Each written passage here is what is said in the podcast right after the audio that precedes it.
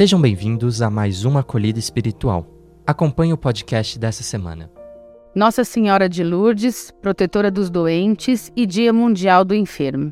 Amanhã celebraremos o dia de Nossa Senhora de Lourdes. Ela é considerada a protetora dos enfermos e, ao longo dos anos, fez aparições para algumas pessoas específicas. O primeiro desses casos foi o de Bernadette, filha de um pobre moleiro da aldeia de Lourdes, nos Altos Pirineus, sul da França, que estava acompanhada de sua irmã e outra menina quando passeava pela região das rochas de Mossabele. Na ocasião, elas caminhavam quando de repente ouviram um barulho como se fosse uma rajada de vento forte. Ao olhar para o rochedo, Bernadette viu uma senhora de grande beleza, circundada por deslumbrante resplendor. Essa figura estava de pé, trajando um vestido e um véu brancos como a neve. Tinha na cintura uma faixa azul, aos pés estavam ornados de rosas e segurava um rosário. A pequena camponesa, extasiada, caiu de joelhos, tirou o terço do bolso e começou a rezar. Essa primeira aparição deu-se em 11 de fevereiro de 1858 e foi seguida por mais 17. Bernadette muito sofreu até que as curas milagrosas obtidas com a água da fonte do lugar da aparição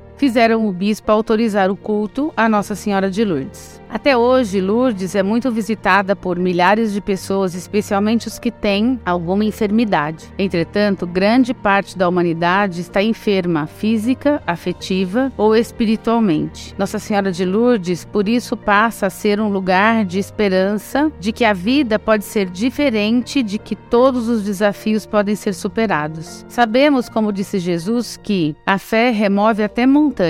Isso se verifica em todos que, de uma forma ou de outra conseguem superar seus problemas a partir de uma prática de fé que expressa a força do ser humano no sagrado. Maria, exemplo, segue sendo cultuada com diversos nomes, especialmente por causa dos lugares onde ela ouviu o clamor do povo e o auxiliou. Sendo assim, que tenhamos muita fé de que todos os nossos limites possam ser superados e a vida possa florescer, como floresce em Lourdes, diante de cada pessoa que direciona sua fé para o além e recebe o devido retorno, o qual alimenta a vida e proporciona alívio. Deus seja louvado por tudo. Acerca dessa questão, vale destacar que a força de Maria, como protetora dos que mais necessitam, nasce de sua prática em favor da vida. Já no primeiro milagre de Jesus, ela estava lá, intercedeu diante dele para que resolvesse o grande problema daquela família, em bodas, com muitos convidados. Sobre isso, São João afirma: estavam numa festa, faltou vinho vinho, a mãe de Jesus foi até os que serviam e disse: Fazei tudo o que ele vos disser. Eles encheram seis talhas de água. A seguir,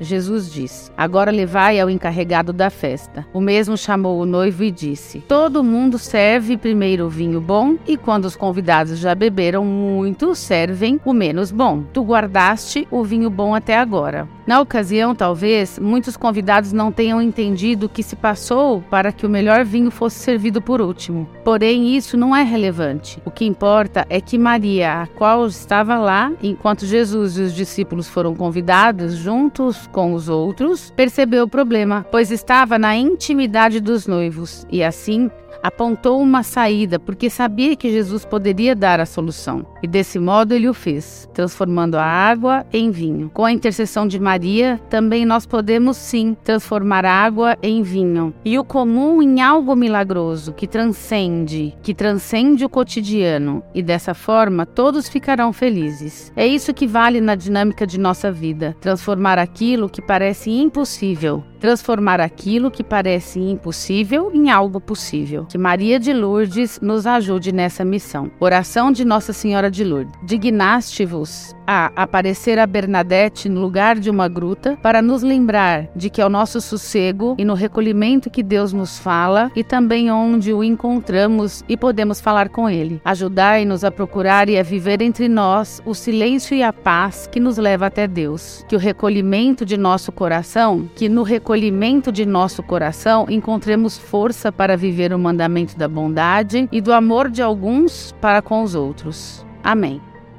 Essa foi a acolhida espiritual da SAEA. Para acompanhar outras, fique ligado nos nossos canais e redes sociais. Até a próxima semana.